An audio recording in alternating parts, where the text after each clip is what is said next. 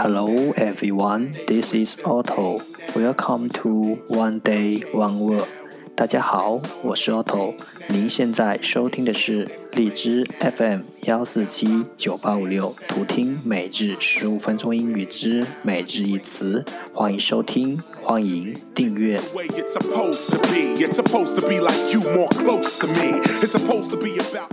微信公众号 Otto Everyday O T T O E V E R Y D A Y，请添加，让学习英语融入生活，在途中遇见未知的自己。让我们一起简单的坚持每一天。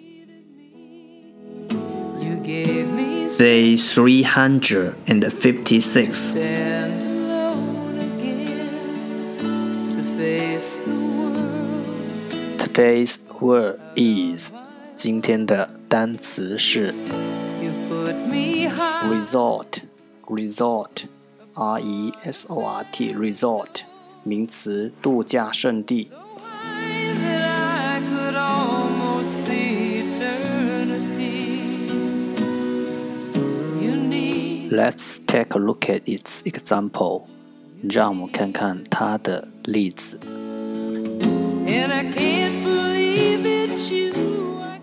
The beachside resort has a swimming pool. 这家海滨度假村有一个游泳池。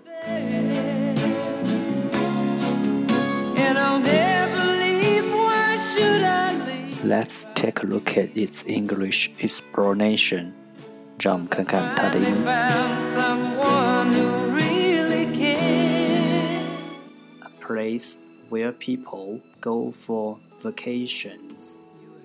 人们 people 去度假，go for vacations 的地方，a place 人们去度假的地方。You took me home. You gave me home.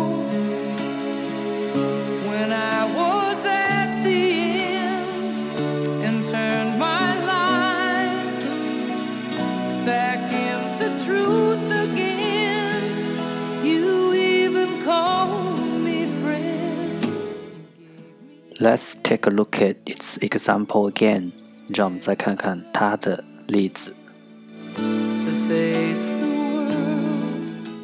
The beachside resort has a swimming pool. 这家海滨度假村有一个游泳池。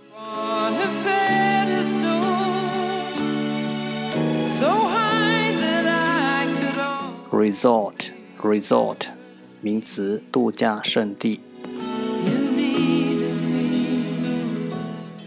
All for today，这就是今天的每日一词。如果你喜欢我们的节目，请为我和那些愿意坚持的人点赞。